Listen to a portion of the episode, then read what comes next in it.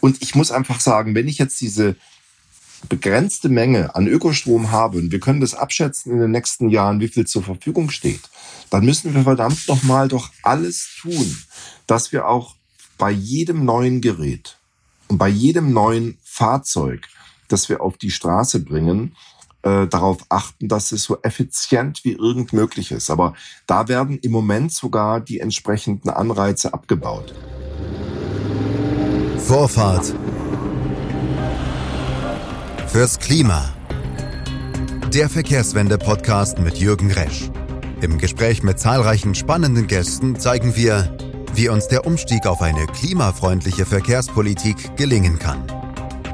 Hallo und herzlich willkommen in unserer heutigen Folge. Ich bin Leonie Lockau, ich arbeite bei der Deutschen Umwelthilfe und begleite euch durch unseren Verkehrswende-Podcast. Heute sprechen wir über die Antriebswende und die Zukunft der Automobilindustrie. Was bedeutet eigentlich Antriebswende und warum macht diese noch keine Verkehrswende aus? Welche Probleme könnten uns übermotorisierte E-Autos in der Zukunft bereiten? Über die nötige Transformation der Automobilindustrie wird viel gesprochen. Doch verschiedene Akteure wie Autobauer, Gewerkschaften, Wissenschaftlerinnen und Umweltverbände verstehen darunter unterschiedliche Dinge. Darüber wollen wir uns heute austauschen. Ich darf dazu heute Ulrike Herrmann ganz herzlich bei uns begrüßen. Hallo an Sie. Ja, hallo. Und wie immer auch ein ganz herzliches Hallo an unseren Bundesgeschäftsführer Jürgen Resch. Einen wunderschönen guten Tag. Im Laufe dieser Folge werdet auch ihr wieder zu Wort kommen und wir werden einige Zuhörerinnenfragen aufrufen. Frau Herrmann, Sie sind Wirtschaftskorrespondentin der Tageszeitung Taz und außerdem schreiben Sie Bücher. Wir freuen uns, von Ihnen selbst noch ein bisschen mehr über Sie zu erfahren und vielleicht auch Ihre Verbindung zu Mobilitätsthemen. Ja, Sie haben es ja schon gesagt, ich schreibe Bücher. Äh, das letzte heißt Das Ende des Kapitalismus, warum Wachstum und Klimaschutz nicht vereinbar sind und wie wir in Zukunft leben werden. Und da gibt es natürlich auch ein Kapitel zu Verkehr, denn das ist ja in der Tat sehr wichtig, wenn es um das Thema Klimaschutz geht. Äh, meine eigene Verbindung äh, zum Umweltschutz ist, dass ich äh, politisiert wurde durch das Waldsterben in den frühen 80ern. Äh, damals war ich 18 und das hat mich einfach erschüttert, dass ein so großes Ökosystem wie der Wald äh, tatsächlich existenziell gefährdet war. Ähm, ich habe dann auch schon damals äh, keinen Führerschein mehr gemacht, äh, weil ich fest davon überzeugt war, dass das Auto eine vollkommene Fehlentwicklung ist. Äh, ich fahre seither äh, und begeistert Bahn und Bus, aber eigentlich vor allen Dingen Fahrrad. Nun kann man natürlich sagen, dass ich es immer leicht hatte, weil ich in Großstädten gelebt habe. Ich stamme aus Hamburg und ich lebe jetzt in Berlin. Aber das Interessante ist eben, dass man selbst in Großstädten eigentlich gar keinen Bus braucht, sondern immer Fahrrad fahren kann, äh, weil das noch schneller ist. Insofern glaube ich, dass viele Leute unterschätzen, wie viel sie selber zu einer Verkehrswende beitragen können. Dann wollen wir gleich mal einsteigen und ich möchte Sie fragen, was äh, verstehen Sie denn genau unter einer Antriebswende und warum braucht es diese? Naja, also ich meine, das weiß ja jeder, äh, die Klimakrise, die ja tatsächlich extrem bedrohlich ist, ähm, entsteht im Wesentlichen durch das Treibhausgas äh, CO2.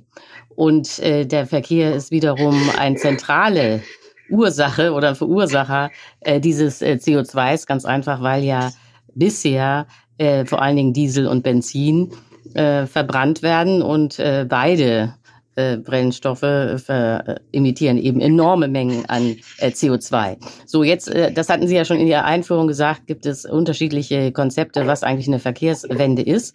Äh, die eine Idee ist ja äh, zu sagen, okay, man tauscht nur den Antriebsmotor aus, also statt äh, Verbrennermotoren, Diesel und Benzin wird man dann eben in Zukunft einfach, äh, das ist die Idee, äh, Batterien haben, die dann Strom tanken können das sogenannte E-Auto. Ich glaube aber, dass das eigentlich an der Realität komplett vorbeigeht.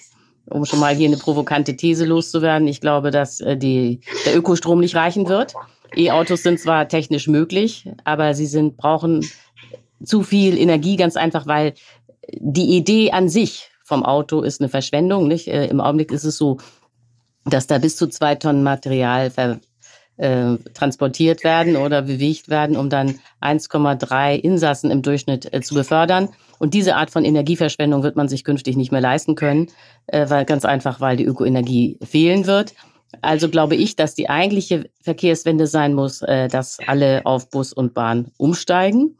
Und dann bleibt natürlich noch äh, das Problem, das werden wir bestimmt auch diskutieren, was eigentlich mit der Logistik ist, also mit den Lastwagen, mit den Schiffen, mit den Flugzeugen. Das ist ja auch alles noch Teil des Verkehrs und auch dort entstehen enorme CO2-Mengen. Jürgen, nun hört man auch ganz viel über alternative Kraftstoffe wie Agrokraftstoffe oder E-Fuels. Könnte das denn der Weg sein? Um, kann das überhaupt eine Möglichkeit sein, hier den Verbrennungsmotor irgendwie grün zu schalten? Also ganz eindeutig nein. Und ich möchte da auch nochmal ganz zurück auf äh, die Sozialisierung von Frau Herrmann gehen. Das ist nämlich die gleiche. Wir sind auch ähnlich alt. Auch für mich war das Waldsterben damals ein Schlüsselerlebnis. Auch, dass eben nicht nur die äh, Kraftwerke dafür verantwortlich waren, sondern sehr stark der Straßenverkehr. Und man hat von Anfang an auf Druck der Industrie eigentlich immer nur halbgare Lösungen gefunden. Und das reicht jetzt praktisch hinein bis zu äh, der Diskussion der E-Autos beziehungsweise der entsprechenden ähm, E-Fuels. Ähm, wir sollen tatsächlich weiter mit zwei Tonnen schweren Fahrzeugen, die mit etwas mehr als einem Insassen ähm, dann besetzt sind, unterwegs sein. Das kann es doch wirklich nicht sein. Und ähm, wir erleben erstmal, ich will mal eine Zahl in den Raum stellen, seit zehn Jahren immer mehr Versprechen, dass die Mobilität grüner und nachhaltiger werden äh, soll. Und wir hören auch, jetzt kommen die ganzen E-Autos auf die Straße. Wenn ich mir die Zulassungsstatistik, die nüchternen Zahlen anschaue, dann muss ich feststellen, dass die Zahl der Autos mit Verbrennungsmotoren bis heute anwächst, weil selbst der etwas stärkere Zuwachs jetzt mit Fahrzeugen mit ähm, E-Antrieb ist ähm, geringer als eben der Gesamtzuwachs von einer halben Million Fahrzeuge, die jedes Jahr mehr auf die Straße kommen, als dass sie abgemeldet werden. Und äh, eine klare Antwort zu äh, der Frage, ob E-Fuels uns bei Verbrennungsmotoren helfen, ganz eindeutig nein. Wir müssen erstmal und da bin ich voll bei Frau Herrmann, wir müssen erstmal das Auto wirklich in Frage stellen. Äh, unser Ziel ist Halbierung des Automobilbestandes, was eigentlich eine, wirklich eine Revolution ist.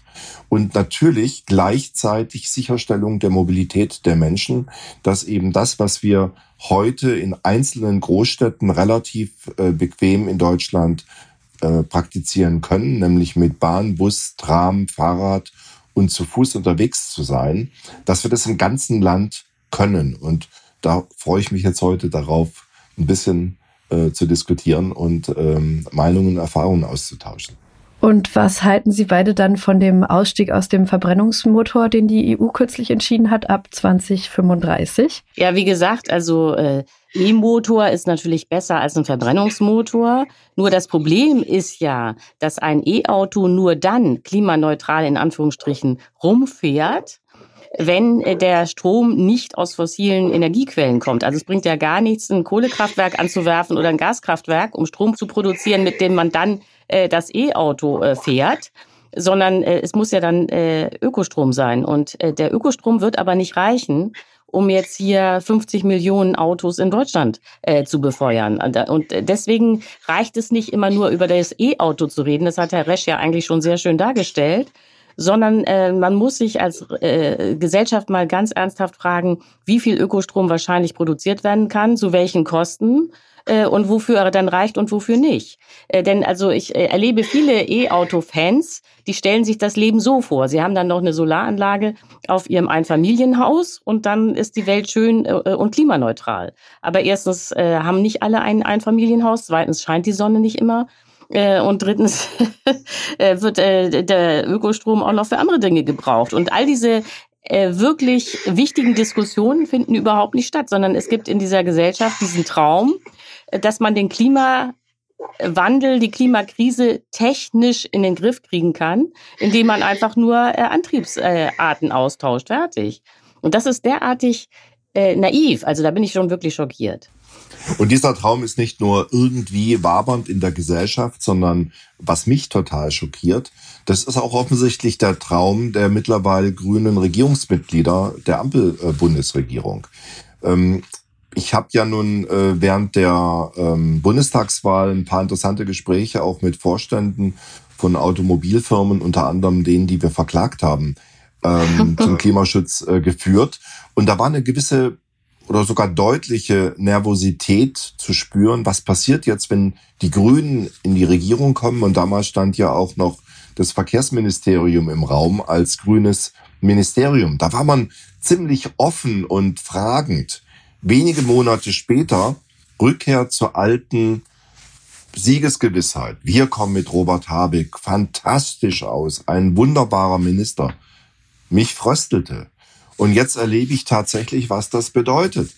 Mir wurde in äh, Berlin in vielen Gesprächen äh, zu meiner wirklichen Fassungslosigkeit gesagt, ja, die Automobilindustrie, die ist ja sowieso schon äh, unser Musterbeispiel. Die will bis 2030 Halbierung des Energieverbrauchs hinkriegen. Da müssen wir nicht weiter äh, regulieren. Das machen die von alleine. Und ähm, das ist ja das, was jetzt gerade passiert. Der äh, Klimaschutzminister, der verantwortlich ist, beispielsweise den äh, Besitzer dieses Einfamilienhauses, wenigstens eine Orientierung zu geben, wenn er sich ein neues Auto kauft, egal mit Verbrennungsmotor oder, und da ist es gerade besonders wichtig, auch mit Elektroautos, äh, hier eine Energieeffizienzaussage zu treffen. Das sind die Geräte oder in dem Fall Fahrzeuge mit dem höchsten Energieverbrauch eines Haushaltes. Knapp drei Millionen werden pro Jahr verkauft. Da ist die Empfehlung jetzt des Wirtschaftsministeriums, ein leeres Formblatt unter die Windschutzscheibe zu legen. Da ist dann die Farbskala zu sehen aber ohne Angabe, wo das Auto steht. Weil auf Anweisung oder Bitte der Autoindustrie der Wirtschaftsminister für anderthalb Jahre mindestens zugesagt hat, die Verordnung nicht zu novellieren, die alle anderen EU-Staaten schon lange in Kraft gesetzt haben. Das man nur so als Beispiel, wie tatsächlich dieses Umsteuern in Berlin auch nicht weg vom Auto gerade stattfindet und wir eine einseitige jetzt Lobrede zwar auf das Elektroauto haben, aber auch innerhalb des Elektroautos nicht differenziert wird, ob zum Beispiel ein effizientes Auto nicht Vorteile hat. Äh, die SUVs, die die Automobilindustrie als äh, Cash-Cow entdeckt haben, also diese Stadtpanzer mit über fünf Metern äh, Länge und ziemlicher Höhe und Breite, äh, die werden jetzt natürlich als Plug-in oder rein elektrische Fahrzeuge besonders populär. Und wenn ich dann darauf verzichte, deren tatsächlichen Energieverbrauch, egal mit welchem Antrieb, auszustellen, dann denken die Leute auch noch was für die Umwelt zu tun und kaufen auf 12, 15 Jahre betriebene Geräte, die uns wirklich in die Klimakatastrophe hineinkatapultieren. Also ich höre hier raus, dass wir die Autoindustrie auf jeden Fall ähm, transformieren müssen. Und eingangs ähm, habe ich ja auch schon angesprochen, dass da viele Akteure verschiedene Dinge drunter verstehen. Also die Autobauer auf der einen Seite, den Gewerkschaften ist es wichtig, Arbeitsplätze zu sichern. WissenschaftlerInnen und Umweltverbünde fordern eine Abkehr von der autofixierten Politik. Ähm, Frau Herrmann, wie könnte denn die Transformation aussehen? Erfolgreich und klimagerecht. Ja, das ist eben äh, der entscheidende Punkt, über den äh, in der Gesellschaft auch nie geredet wird. Äh, wenn man jetzt sagt, dass das Auto an sich eine Umweltkatastrophe ist und dass man den Bestand mindestens halbieren muss oder sogar noch stärker beschränken, dann stellt sich natürlich sofort die Frage, die absolut zentral ist, was macht man denn eigentlich mit den Beschäftigten in der Automobilindustrie? Das Statistische Bundesamt sagt, dass im Augenblick direkt oder indirekt 1,75 Millionen Menschen in der Automobilindustrie in Deutschland arbeiten. Äh, das ist eine enorme Menge. Äh, das, äh, man kann ja diesen Leuten nicht sagen, wisst ihr was, ist ja egal, wenn ihr arbeitslos seid, wir sind dann wenigstens klimaneutral. Denn diese Leute haben ja alle Häuser gebaut, haben Kinder, wollen für die Ausbildung sparen, für die Rente sparen, äh, und so weiter wollen natürlich wissen, wo ihr Einkommen herkommt. Das heißt, man muss die absichern. Und was das Problem noch verschärft, ist, dass diese Automobilindustrie, wie ja jeder weiß, extrem regional geballt ist. Also äh, die Frage kann man auch anders stellen, nämlich was soll eigentlich aus Baden-Württemberg werden? Im Augenblick ist das äh, Land ja das reichste Bundesland Deutschlands, aber äh, Baden-Württemberg lebt eben überproportional stark äh, von der Automobilindustrie. Und äh, dann gibt's natürlich noch Ballungen in Ingolstadt, äh, in Braunschweig, in Wolfsburg, äh, zum Teil auch in Bremen. Ähm, so, und äh, diese äh, deswegen äh, ist die Automobilindustrie ja so erfolgreich, ihre Interessen durchzusetzen, weil sie das immer im Gleichschritt mit den Gewerkschaften macht. Nicht die IG Metall ist natürlich auch panisch, wenn sie hört, äh, dass irgendwie das Auto äh, die verkauften Autozahlen reduziert werden sollen, weil sie sich dann genau fragen, ja, was soll denn mit unseren Beschäftigten passieren? Und solange die Gesellschaft darauf keine Antwort hat, äh, wird sich auch genau gar nichts bewegen. Und was eben sehr bedenklich ist, ist, dass diese Frage ja gar in der Politik gar nicht offensiv gestellt wird oder bearbeitet wird. Deswegen wird alles so weitergehen wie bisher. Noch eine ähm, Anmerkung vielleicht zu dem, was Herr Resch gesagt hat über die Ampel. Ich glaube ja, dass, äh, ich, würde ich mal vermuten, Habeck auch genau weiß, dass er im Augenblick äh, weit weg ist äh, von den äh, Klimazielen. Ähm, ich nehme ja an, dass sein Kalkül ist, zu sagen, okay, ich kann die Gesellschaft nicht ändern, äh, die wollen hier alle ans grüne Wachstum glauben, ich kann auch die Automobilindustrie nicht ändern im Augenblick äh, was ich jetzt mache, ist, ich äh, versuche, so viele Windräder aufzubauen, wie geht. Denn ohne ähm, Ökostrom ist die ganze Klimawende sowieso Makulatur. Und jetzt wird äh, erstmal beim Angebot an äh, Klimastrom äh, gearbeitet. Ähm, wo Herr Resch natürlich recht hat, ist, dass es fatal ist, wenn man äh, E-Autos hat, vielleicht sogar mit E äh, mit Ökostrom dann äh, befeuert, wenn gleichzeitig die Zahl der Verbrenner weiter steigt. Nicht? Dann zeigt das ähm, ein altes Phänomen, das man in der Klimadebatte immer wieder hat, nämlich den sogenannten Rebound, also den Boomerang-Effekt, äh, dass ähm, Effizienzgewinne nicht dazu führen, dass man mehr äh, äh, Rohstoffe oder Energie einsparen würde, sondern dass äh, diese Effizienz, die man zusätzlich gewinnt, genutzt wird, um weiteres Wachstum zu produzieren. Und das kann man jetzt auch beim Autoverkehr äh, sehen. Die zusätzlichen E-Autos werden gerne genutzt, aber führen nicht dazu, dass irgendwie der private Verkehr sinken würde. Ich möchte da nochmal ansetzen, wo Sie äh, auch vorhin auf eben diese Effizienz hingewiesen haben, dass wir eben nicht genügend Ökostrom haben. Und ich frage mich, warum wir eigentlich bei allen möglichen Geräten äh, darauf Wert legen, dass zum Beispiel ein Beleuchtungskörper oder äh, ein Fernsehgerät oder ein Haushaltsgroßgerät, eine Waschmaschine, Kühlschrank möglichst energieeffizient sein soll. Aber ausgerechnet, wo es letztendlich zukünftig um die Verwendung von Ökostrom geht, da soll es das soll es unwichtig sein. Also die E-Autos werden ja auf Druck der Autoindustrie, das war einer der größten und gigantischsten Lobbyerfolge, grundsätzlich mit 0 Gramm CO2 gewertet. Das heißt, ob ich jetzt 12, 13 Kilowattstunden pro 100 Kilometer benötige oder 30, äh, da wird nicht mehr differenziert. Und ähm, da muss natürlich ein Klimaschutzminister tätig werden.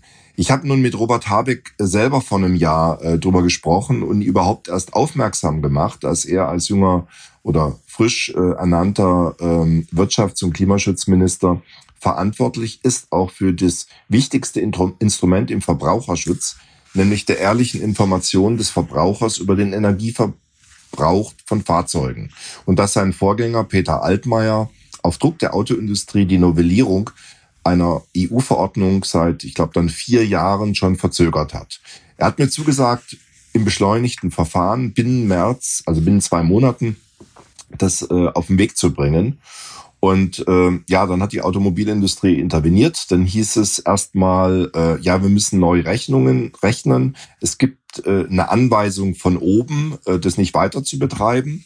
Da war mir klar, dass das natürlich nicht eine Anweisung war, die von Robert Habeck kam, dass er sagt, ich will, dass die Verbraucher nicht informiert werden, sondern, und das ist mir dann in Gespräch mit der Autoindustrie dann indirekt auch bestätigt worden, dass man nicht unglücklich ist, dass man jetzt hier nochmal ein bisschen Ruhe hat an der Kauffront. Und ich muss einfach sagen, wenn ich jetzt diese begrenzte Menge an Ökostrom habe und wir können das abschätzen in den nächsten Jahren, wie viel zur Verfügung steht, dann müssen wir verdammt nochmal doch alles tun, dass wir auch bei jedem neuen Gerät und bei jedem neuen Fahrzeug, das wir auf die Straße bringen, äh, darauf achten, dass es so effizient wie irgend möglich ist. Aber da werden im Moment sogar die entsprechenden Anreize abgebaut. Ich wollte aber auch noch zu dem anderen Punkt, nämlich dieser infrastrukturellen Veränderung gerade auch im Großraum Stuttgart. Das gilt aber sicherlich auch für München. Das gilt sehr stark für Niedersachsen ähm, mit äh, VW als deren einziges zentrales ähm, äh, Industrieunternehmen äh, zu sprechen kommen. Wenn wir eine ehrliche Verkehrswende äh, betreiben wollen, dann brauchen wir enorme oder stehen wir vor enormen ähm, Investitionen und das heißt äh, ja Arbeitsplätze letztendlich auch ähm, und Arbeit ähm, in die äh, Ertüchtigung zum Beispiel von Schienenstrecken. Wir müssen ähm, Transportmittel für Güter auf der Schiene neu bauen. Wir brauchen auch für Personenverkehre standardisierte äh, Wegen und auch Züge, die dann vielleicht nicht nur für eine, sondern idealerweise in allen Städten eingesetzt werden können. Immerhin äh, bei den Gleisweiten äh, ähm, ist man ja einheitlich geblieben. Und das andere ließe sich auch noch schnell äh, hinbekommen. Vielleicht mal eine Volks-S-Bahn, eine Volks-U-Bahn. Das wären alles Maßnahmen, die natürlich auch von einer Automobilindustrie ähm, ähm, vorgehalten werden könnte. Ich hatte sehr spannende Gespräche früher mit Edzard Reuter und auch anderen Vorständen, die in den 90er Jahren des letzten Jahrhunderts tatsächlich auch darüber fabulierten, ob man nicht integrierte Mobilitätskonzerne sein könnte, die praktisch alles abdecken, sodass, wenn man eben weniger Autos hat, man dafür mehr Busse und vielleicht auch mehr Güterzüge und mehr Güterwagen mitbaut.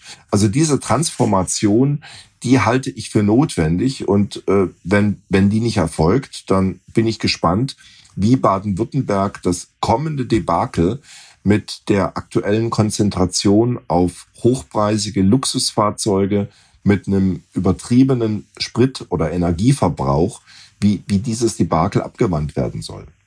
Ja, was Sie ja völlig richtig beschreiben, ist, dass es natürlich Beschäftigungsmöglichkeiten gäbe für die Automobilbauer, wenn man jetzt äh, auf eine klimaneutrale Infrastruktur äh, umstellt. Aber äh, auch da muss man sich, glaube ich, ehrlich machen. Wenn man sich die Bilanz angucken würde, welcher Ökostrom realistischerweise in Deutschland hergestellt werden kann und wie knapp und teuer dann Ökostrom sein wird, dann stellt man ja fest, dass wahrscheinlich dieses ganze Konzept des grünen Wachstums gar nicht funktioniert. Äh, ihre, ihr Modell zu sagen, ja, die Autobauer können dann ja einfach äh, Bahnbeschäftigte werden, funktioniert nur, nur dann reibungslos, wenn man einfach sagt, man kann weiter wachsen, nur mit anderen Produkten.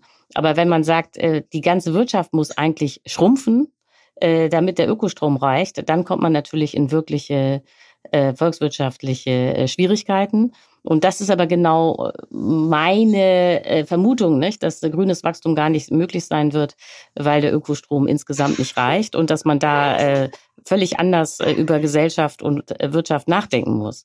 Und das vermisse ich insgesamt. Ich halte Ihren Einwand für sehr berechtigt. Ähm, wobei ich äh, jetzt bei mir nicht ähm, automatisch ein Wachstum voraussetze, sondern ein Ersetzen. Also wenn äh, jemand, äh, wenn, und ich kenne viele ähm, auch Gewerkschafter ähm, von, ähm, von Automobilfirmen oder eben auch langjährige Mitarbeiter, auch Entwickler, die sind natürlich in der Lage, anstatt eines, also eines Busses oder oder eines LKWs können sie äh, die stärker in, in der Busproduktion mit einsetzen.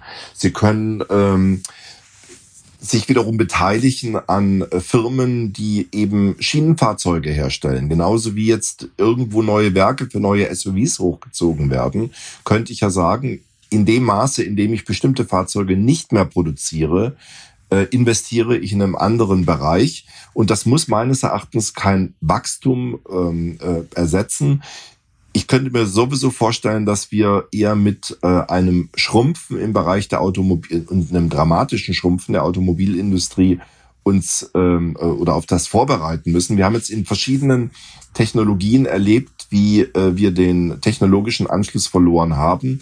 In der Automobilproduktion haben wir ihn ganz eindeutig verloren, vor allen Dingen durch äh, die nicht eigenständig entwickelte Betriebssoftware, aber auch noch durch einige andere Fehlentscheidungen, die getroffen wurden, so dass hier eh die Gefahr sehr groß ist, dass wir aus dem, vor allen Dingen aus dem asiatischen Raum überschwemmt werden mit relativ äh, ähm, günstigen, qualitativ guten ähm, Autos. Und das macht mir ein bisschen eine Sorge, dass wir äh, mittlerweile ja auch bei den Bussen und bei Schienenfahrzeugen immer stärker günstige Produkte dann eben weit außerhalb von Europa einkaufen und nicht mehr wettbewerbsfähig sind.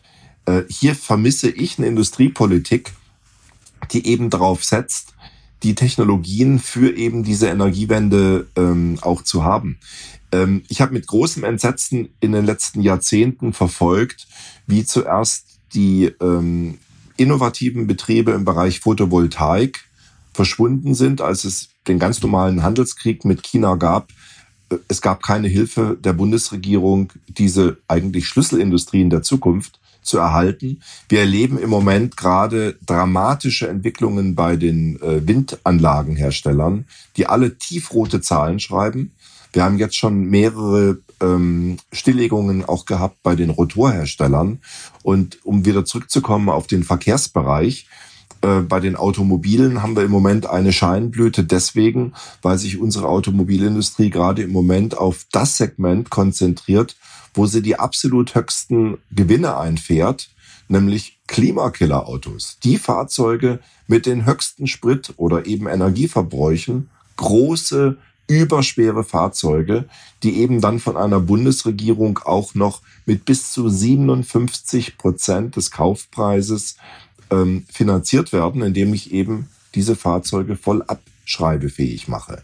Und das führt im Grunde genommen eine Industrie doch dazu, in eine falsche Richtung zu laufen. Jetzt vollkommen unabhängig von der richtigen Frage, ob wir überhaupt äh, Wirtschaftswachstum aus Klimaschutzgründen äh, noch verkraften können. Überhaupt nur, wenn wir jetzt drüber nachdenken, eine Veränderung vorzunehmen oder vielleicht sogar einen Rückgang zu akzeptieren. Aber auch den müssten wir ja steuern. Ja, also den müsste man wirklich steuern. Ja, wo ich Ihnen ja völlig recht gebe, ist, dass natürlich das mit diesen SUVs der totale Wahnsinn ist. Aber es ist natürlich äh, aus äh, der Sicht der Betroffenen rational. Weil äh, wenn man das äh, machen würde, was Sie zu Recht fordern, nämlich sagen, man macht hier Ener äh, Standard der Energieeffizienz und man braucht auch nicht zwei Tonnen, um wenige Leute zu transportieren, da reicht auch ein kleines Auto. Ähm, wenn man also wirklich effiziente Verkehre haben wollten, in, äh, wollte im individuellen Bereich, dann wäre es natürlich so, äh, dass da die ähm, Autos aus dem Ausland, das hatten Sie ja schon angedeutet, äh, viel besser sind. Die sind energieeffizienter, die sind billiger, die sind kleiner, die sind leichter. Also die deutsche Automobilindustrie könnte mit einem leichten E-Auto gar kein Geld verdienen. Und genau deswegen wird es nicht produziert. Und äh, damit sind wir dann wieder bei der Frage, äh, was macht man äh, mit dem Stand, mit den ganzen Automobilstandorten, die sich jetzt äh, auf die Produktion von großen SUVs spezialisiert haben? Ähm, ja, da bleibt wirklich nur äh, der Umbau Richtung Bahn und Bus. Mm, aber genau das ist natürlich für die Gewerkschaften äh, ein No-Go, nicht? Äh, weil äh, das hat man ja schon bei der Kohle gesehen, da hat man ja ähnliche Probleme, aber viel weniger Beschäftigte. Äh, es geht ja auch um solche Fragen wie äh, Status eines Arbeitsplatzes und äh, Einkommen. Nicht? Es geht den Betroffenen ja nicht nur darum, dass sie irgendwie einen Job haben, sondern der soll sehr gut bezahlt sein, der soll sehr angesehen sein, ähm, der soll möglichst da sein, wo sie auch jetzt wohnen. Alles sehr verständliche Wünsche, nicht? aber das ist, wird alles überhaupt eben in der Gesellschaft null diskutiert. Das ist, das ist sozusagen mit einem riesigen Tabu. Frau Herrmann, ich kann mich an eine sehr schöne Szene erinnern in den 90er Jahren. Da ging es um das 3-Liter-Auto. Und ich glaube, es war der damalige Ford-Chef Daniel, was Goethe wäre das, oder Hardiman, sein Nachfolger. Ich glaube, das war Hardiman, der dann gesagt hat, äh, ein 3-Liter-Auto, äh, das sei einfach äh, nicht darstellbar. Und ich habe dann intern mitbekommen, dass es einen Aufstand von mehreren hundert Ingenieuren gab, die gesagt haben, äh, damit würde man ihnen Dummheit apostrophieren. Natürlich sei das darstellbar, sie bekämen nur nicht den Auftrag, so etwas zu entwickeln.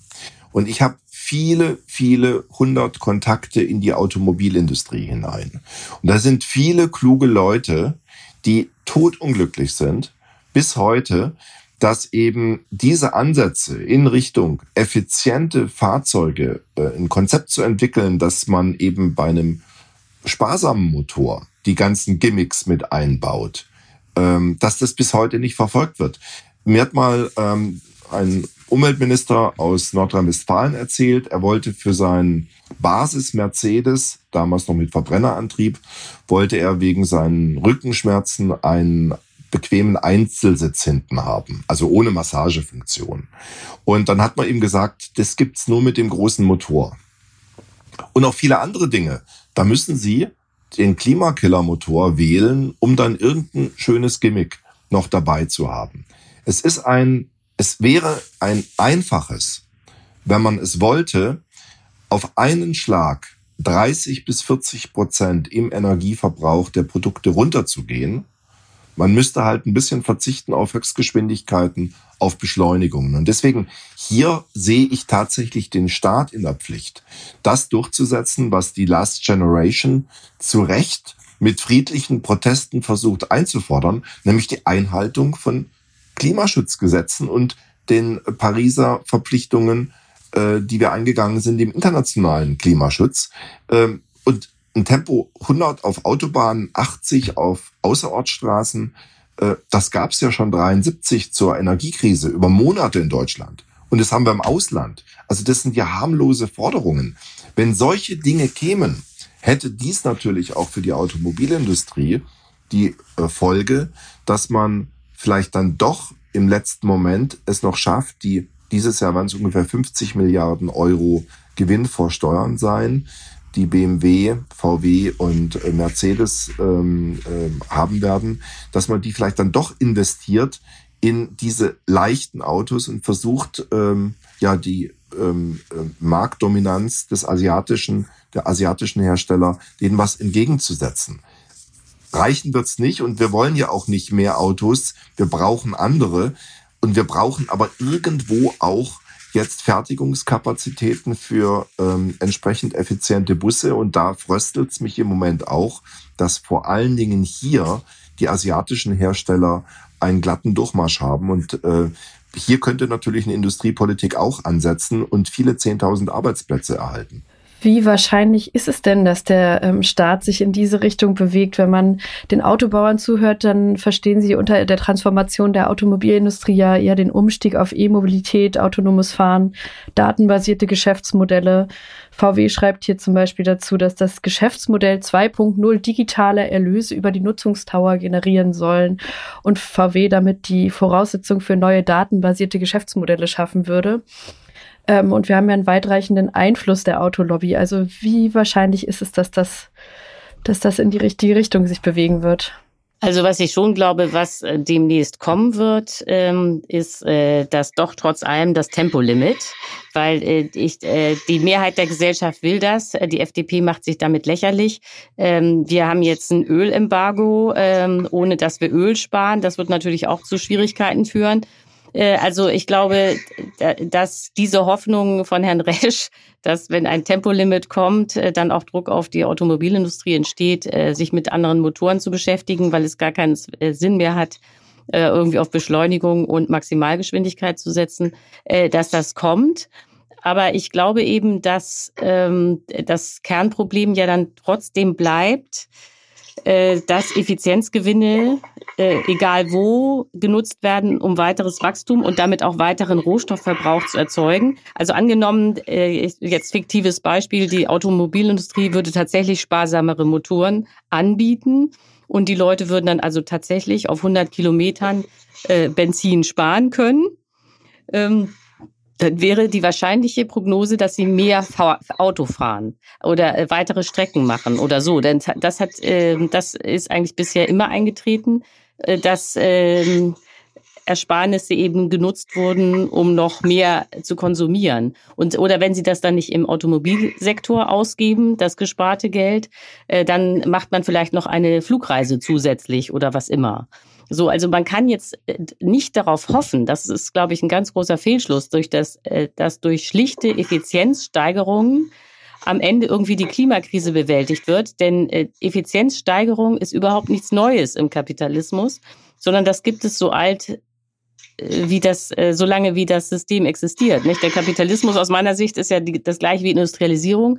1760 in England entstanden, dann über Europa und bis nach Nordamerika, heute über die ganze Welt verteilt. Und man kann sehen, dass schon im 18. Jahrhundert äh, äh, permanent an der Effizienz der Maschinen gebastelt wurde.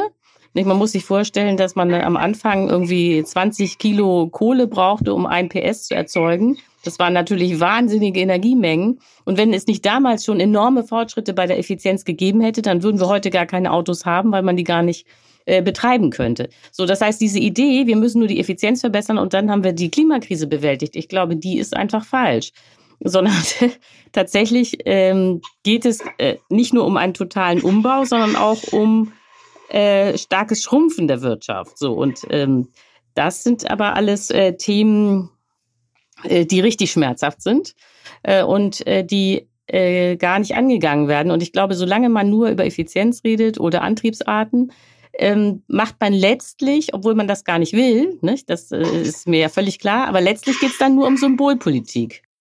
Also ich würde sagen, das eine tun, das andere nicht lassen. Und ich bin voll bei Ihnen dass ähm, die Industrie versucht, über ähm, Versprechen von Effizienz, die dann häufig nicht eingehalten äh, wird, auch äh, Ordnungsrecht abzuwenden. Aber ich möchte mal ein Beispiel nennen, wie es tatsächlich gelingt, äh, Menschen dann äh, nicht zum noch mehr Fahren zu bewegen, sondern zum Andersreisen.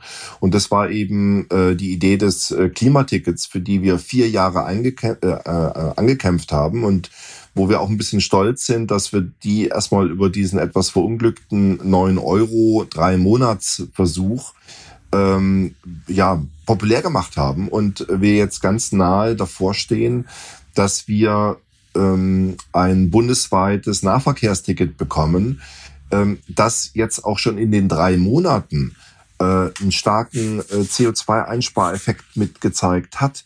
Ähm, auch dieses ähm, in Preissätzen äh, des Automobilverkehrs führt in vielen Fällen dazu, dass äh, Menschen sich dann vom Zweitauto verabschieden. Ich habe das selbst bei mir in der Familie, dass äh, jemand äh, gesagt hat, oh, in meiner Stadt kommt jetzt eine hohe ähm, Besteuerung für das Parken im öffentlichen Raum. Wir haben festgestellt, wir brauchen das zweite Auto nicht mehr. Und äh, jetzt eigentlich, bevor das in Kraft getreten ist, fährt der eine jetzt nur noch mit dem Zug äh, zur Arbeit. Das hätte er auch schon früher machen können.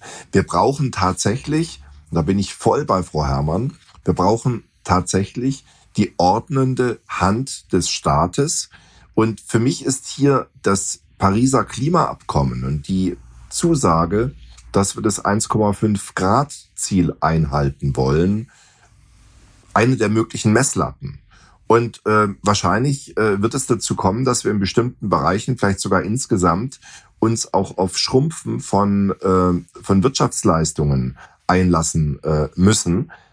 Aber wichtig ist, dass wir tatsächlich in den CO2-Emissionen, auch in den sonstigen ähm, ähm, Klimagasen, es ist ja auch noch Methan, es gibt noch einige weitere hm. klimawirksame Gase, dass wir dort so weit runterkommen, dass wir unsere internationalen Verpflichtungen einhalten. Und die Deutsche Umwelthilfe wird natürlich auf dem Klageweg voranschreiten. Wir haben äh, äh, wir haben jetzt vor vier Wochen vor dem Verwaltungsgerichtshof in Mannheim das Land Baden-Württemberg verurteilt, das eigene Klimaschutzgesetz einzuhalten. Wir haben jetzt oder kriegen jetzt demnächst, wenn äh, unsere Anträge nochmal abgewiesen werden, einen vollstreckbaren Titel und können dann mit dem Gerichtsvollzieher beim Land, bei einem grünen Ministerpräsidenten auf ein wirksames Energie- und äh, Klimaschutzkonzept ähm, ähm, praktisch dringen. Ich finde das eine völlig absurde Situation. Und das Gleiche kommt nächstes Jahr ähm, im, äh, auf Bundesebene, insbesondere im Verkehrsbereich. Und deswegen glaube ich auch, dass wir dann Maßnahmen wie äh, Durchsetzung des Tempolimits oder das, was die Automobilindustrie toll dreist in Stuttgart gerade versucht, mit dem äh, Bau eines kleinen Tiefbahnhofs die Leistungsfähigkeit des Bahnverkehrs so zu verschlechtern im süddeutschen Raum, dass man äh, über Jahre zum Beispiel äh, Südeuropa oder Zürich und den Bodenseeraum abtrennt vom äh, Bahnverkehr und ähm, es sind absurde Entwicklungen, die dort geplant sind, dass wir das eben verhindern können, dass eben dann dort zum Beispiel der Kopfbahnhof so lange erhalten bleiben muss, bis eben sichergestellt ist, dass wir die Verdopplung der Personenkilometer auch hinbekommen können. Also wenn man die Rahmenbedingungen natürlich nicht schafft, dass die Mobilität in Deutschland anders als mit Pkw ähm, nicht geleistet werden kann, dann brauche ich mich auch nicht zu wundern, wenn der Klimaschutz scheitert. Dann möchte ich äh, jetzt zum Schluss noch ähm, zu einer kurzen und knackigen Fragerunde kommen. Ähm, Frau Herrmann, was muss also aus Ihrer Sicht in den nächsten Jahren konkret passieren, damit wir ähm, die Automobilindustrie zukunftsfähig transformieren können? Äh, naja, also äh, ich glaube ja, dass man die Automobilindustrie nicht transformieren kann, sondern dass das private Auto tatsächlich eine Fehlentwicklung war und wir sie, äh, also wir haben ja auf dem Auto auch praktisch unsere gesamten Städte und große Teile der Natur geopfert. Äh, man denke nur an die Auto Autobahnen. Und äh, das äh, kann man nicht mehr fortsetzen, weil die Ökoenergie nicht reichen wird, um E-Autos zu befeuern. Ähm, E-Autos sind zwar äh, technisch möglich, sie fahren ja auch schon rum, aber sie sind eben an und für sich eine Energieverschwendung, weil enorme Mengen an Material äh, bewegt werden müssen, um da wenige Insassen zu transportieren. Das heißt, äh, man muss weg vom Auto hin zu Bus und Bahn, wenn man die Klimaziele einhalten will. Aber da stellt sich dann natürlich die Frage, die wir ja jetzt auch in Extenso äh, diskutiert haben, äh, was macht man dann mit den Beschäftigten? Was macht man auch damit, dass äh, die Automobilindustrie sich in wenigen Regionen äh, konzentriert, die da aber dann komplett äh, von dieser Art der Industrie abhängig sind? Äh, der Vorschlag zu sagen, man beschäftigt die Auto Leute in der Automobilindustrie, um Bahnen und Bussen, Busse zu bauen, ist natürlich richtig. Aber es wird ähm, viele Leute geben, die dann ganz persönlich erleben, dass aber ihr Arbeitsplatz trotzdem irgendwie weg ist, weil jede Transformation passiert ja nicht eins zu eins, sondern da gibt es immer auch Verluste. Und das muss man als Gesellschaft abfedern. Nicht? Man kann die Leute nicht äh, da äh, sich selbst überlassen in ihrer Arbeitslosigkeit nach dem Motto interessiert uns nicht. Äh, da weiß man ja auch aus der Geschichte, dass dann die Gefahr groß ist, dass rechtsradikale äh, Diktatoren an die Macht kommen, sondern man muss das äh, tatsächlich gesamtgesellschaftlich äh, steuern und dazu muss man es erstmal diskutieren. Und meine äh, Wahrnehmung ist aber, dass alle Deutschen natürlich unbedingt Klimaschutz wollen völlig zu Recht, dass aber dann doch immer noch die Vorstellung herrscht, äh, dass das irgendwie erstens eine technische Angelegenheit ist, nach dem Motto, die Ingenieure werden das schon richten, und zweitens, dass es auch irgendwie billig sein muss. Und äh, vielleicht dazu noch so ein Satz zum 9-Euro-Ticket. Also äh, ich äh, finde natürlich wie Herr Resch, dass äh, unbedingt der öffentliche Nahverkehr ausgebaut werden muss. Allerdings fand ich das bei dem 9-Euro-Ticket äh, doch fatal, dass das Signal an die Bevölkerung letztlich war, ja, Klimaschutz ist ganz toll, aber der muss umsonst sein. Äh, äh, nicht, dass man mich missversteht. Ich finde es sehr wichtig, dass arme Menschen auch am Klimaschutz, ähm, am Verkehr teilnehmen können und dass die natürlich irgendwie reduzierte Tickets kriegen. Aber ich finde es völlig falsch, dass jeder ein 9-Euro-Ticket gekriegt hat, egal ob er es brauchte oder nicht, weil damit letztlich die Dienstleistung öffentlicher Nahverkehr entwertet wird. Nicht? Das ist ein Paradox. Äh, aber es wird ja so getan, als wäre äh, öffentlicher Nahverkehr umsonst zu haben, als würden, äh, würde die Infrastruktur, als würde das Personal nichts kosten, als hätte man Anspruch als Bürger darauf, umsonst in der Gegend rumzufahren, obwohl Mobilität extrem viel Energie kostet. Also ich bin für ein Ticket, das in ganz Deutschland gilt, aber ich finde es falsch, dass das künftig auch nur 49 Euro kosten soll, sondern ich finde, man muss die, Pre äh, die Kosten der Mobilität eins zu eins einpreisen, damit die Leute realisieren, was sie da in Anspruch nehmen. Und deswegen fände ich es eigentlich besser, äh, das zu machen, was bei Herrn Resch auch kurz vorkam, nämlich ein sehr gutes öffentliches Nahverkehrsnetz zu haben, das aber durchaus was kostet und dann äh, Parken so richtig teuer zu machen, damit eben äh, die Autobesitzer das unattraktiv finden, noch ihr Auto äh, weiter zu benutzen. Aber man muss beim Autoverkehr ansetzen und bei seinen Kosten und nicht jetzt plötzlich äh, den Nahverkehr verscherbeln. Eine wunderbare Überleitung ähm, für mich. Da kann ich nämlich direkt ansetzen. Wir haben uns ja nicht für neun Euro eingesetzt und äh, ich habe mich äh, persönlich tierisch geärgert. Wir kämpfen für 365 Euro im Jahr für den Ansatz, den auch äh, in Österreich äh, schon äh, vor Frau Gewessler, der grünen Umweltministerin, eben ein Nicht-Grüner äh, Minister oder eben äh, die Stadt äh, Wien gestartet hat und was dort ein Erfolgsmodell wurde. Dort hat man eben das Parken für Autos, das Anwohnerparken und auch das sonstige Parken auf den Preis eben ange, erhöht, den der entsprechende öffentliche Raum kostet pro Jahr. Das sind ungefähr äh, in Deutschland äh, 350 bis 500 Euro für die Fläche eines Autos. Und das ist das, was, äh, wenn es nicht erhoben wird, äh, mit diesem Betrag unterstützt jede Stadt äh, den Besitzer eines Privat-PKWs, der auf der Straße rumsteht. Das muss einem auch mal bewusst werden. Also diese Kosten müssen auf jeden Fall unseres Erachtens vom Autofahrer erhoben werden.